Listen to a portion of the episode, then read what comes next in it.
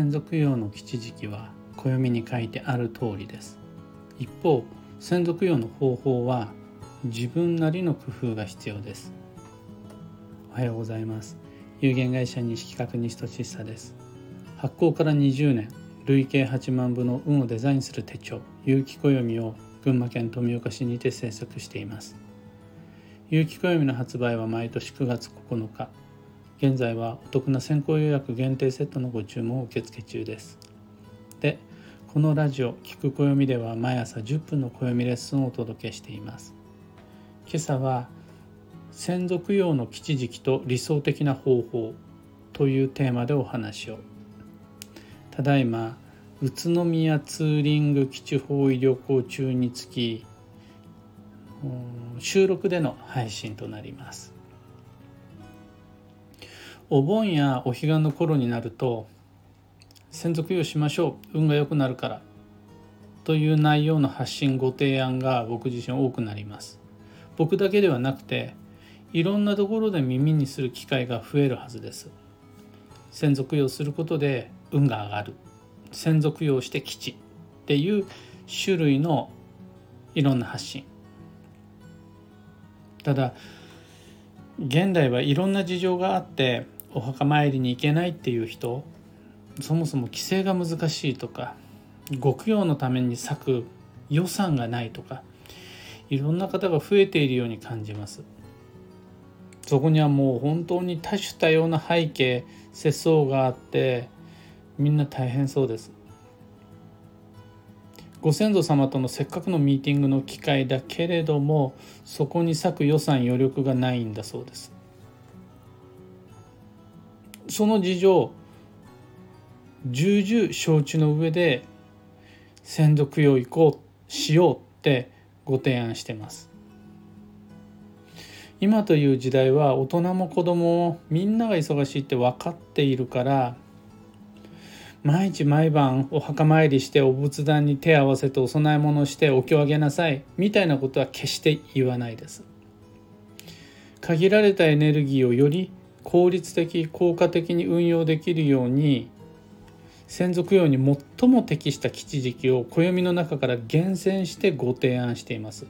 それがお彼岸やお盆お正月のことです。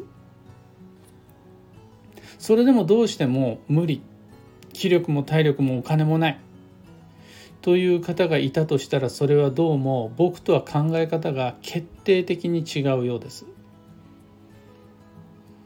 想像するにその方はおそらく供養を仰々しく考えすぎです。供養のハードルを高く設定しすぎているのかもしれないです。でその原因は多くの場合世間体とか古い常識伝統みたいなものに縛られてしまっているからじゃないかなとお見受けいたします。だってそうじゃなかったら難しいって。大変だできないって考える要素がないはずだからです。まずどこにいようと供養は可能。これが基本中の基本です。お墓やお仏壇の前に行かなくちゃ先祖供養ができないっていうのは思い込みです。自爆霊でもない限りご先祖様は場所に固定されるということがないです。自分の形がなくなった時点であの世に行って成仏した時点で時間や空間への縛り制約を受けなくなるからどこそこに行かなければ先祖供養ができないっていうことがないわけです。だから自宅でも出社先の会社職場でも信号待ちの横断歩道の手前でも手を合わせればいつでもつながれるわけです。またできない供養はしなくていいんです。できる方法手段を選べればそれが供養になります。昔からずっとそうやってきました。あらゆる時代においてできることをやってきました。そしてできないことはやらなかったです。それが供養です。もしもそこでそんなの供養じゃないという声が聞こえてきたとしても無視すればいいだけです。なぜならできる方法でやるのが本来の供養の基本だからです。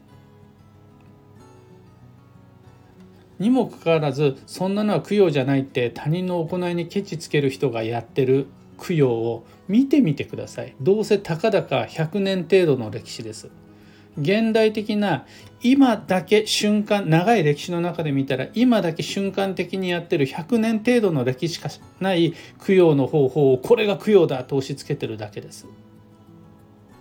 仮に100歩譲ってその方法を最澄と空海が活躍した平安の時代まで遡ったとしてもたかだか1200年程度の歴史です。そんなの人類史供養の歴史から見たらほんの一瞬のムーブメントでしかありません。もしもそこで供養の絶対的な終始一貫した法則真理を挙げるとしたら供養とは時代に応じて方法が変遷しているっていう事実だけです。これはもう史実であり事実であり絶対的真理ですそう考えると文化も環境も異なる時代の方法を人に押し付けてきてこれ以外は供養じゃないって吠える人って明らかに間違ってるわけです。なんてそんな小難しい理屈をこねなくても供養の専門家である僧侶や神官さん疑問があったら聞いてみてください。もうその専門家が素人じゃなくって供養の歴史神道であるとか宗教の専門的な知識を収めてきた僧侶や神官さんが「あ供養なんて無理しなくていいんですよ大丈夫ですよ」って言うはずです。できることできるだけでいいんですよ。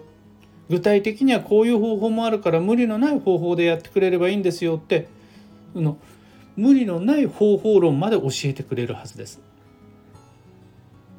そう考えると予存地の供養の仕方に口を出してきて非難批判してくれる人の方がよっぽど常識的にも宗教的にも不謹慎だと思います。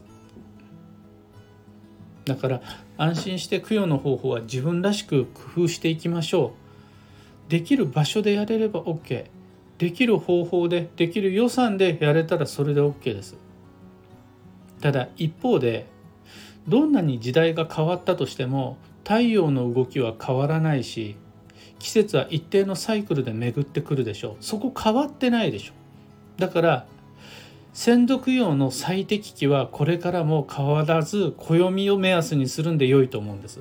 それが7月8月自分の地域に来るお盆だったり春と秋のお彼岸だったりそれとお正月地域によっては旧正月って言われるものでも OK そういうお盆お彼岸お正月などを目安に効率的効果的定期的に自分らしい供養を続けていければそれで十分運は上がるんでできないっていうことはないはずです。とまあ今朝のお話はそんなところです。2つ告知にお付き合いください。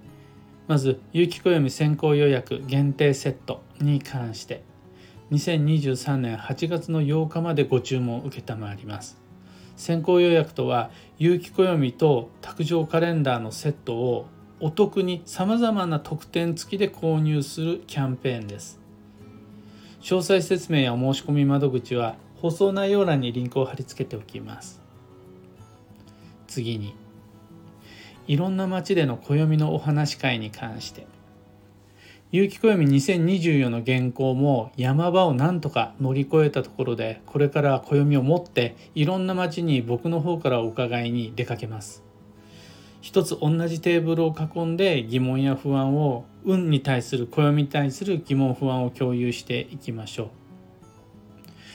昨日宇都宮でのお話会が終わって次は7月の11日火曜日来週ですね船橋パンナコッタさんでのお話し会がありその次が9月の20日大阪10月17松本10月31大宮11月5日青山11月9日門前仲町と続いていきます。こちらも詳細は放送内容欄にブログのリンクを貼り付けておくのでそちらでご確認ください。さて今日という一日は2023年7月4日火曜日。超繁忙の6月の29日目です。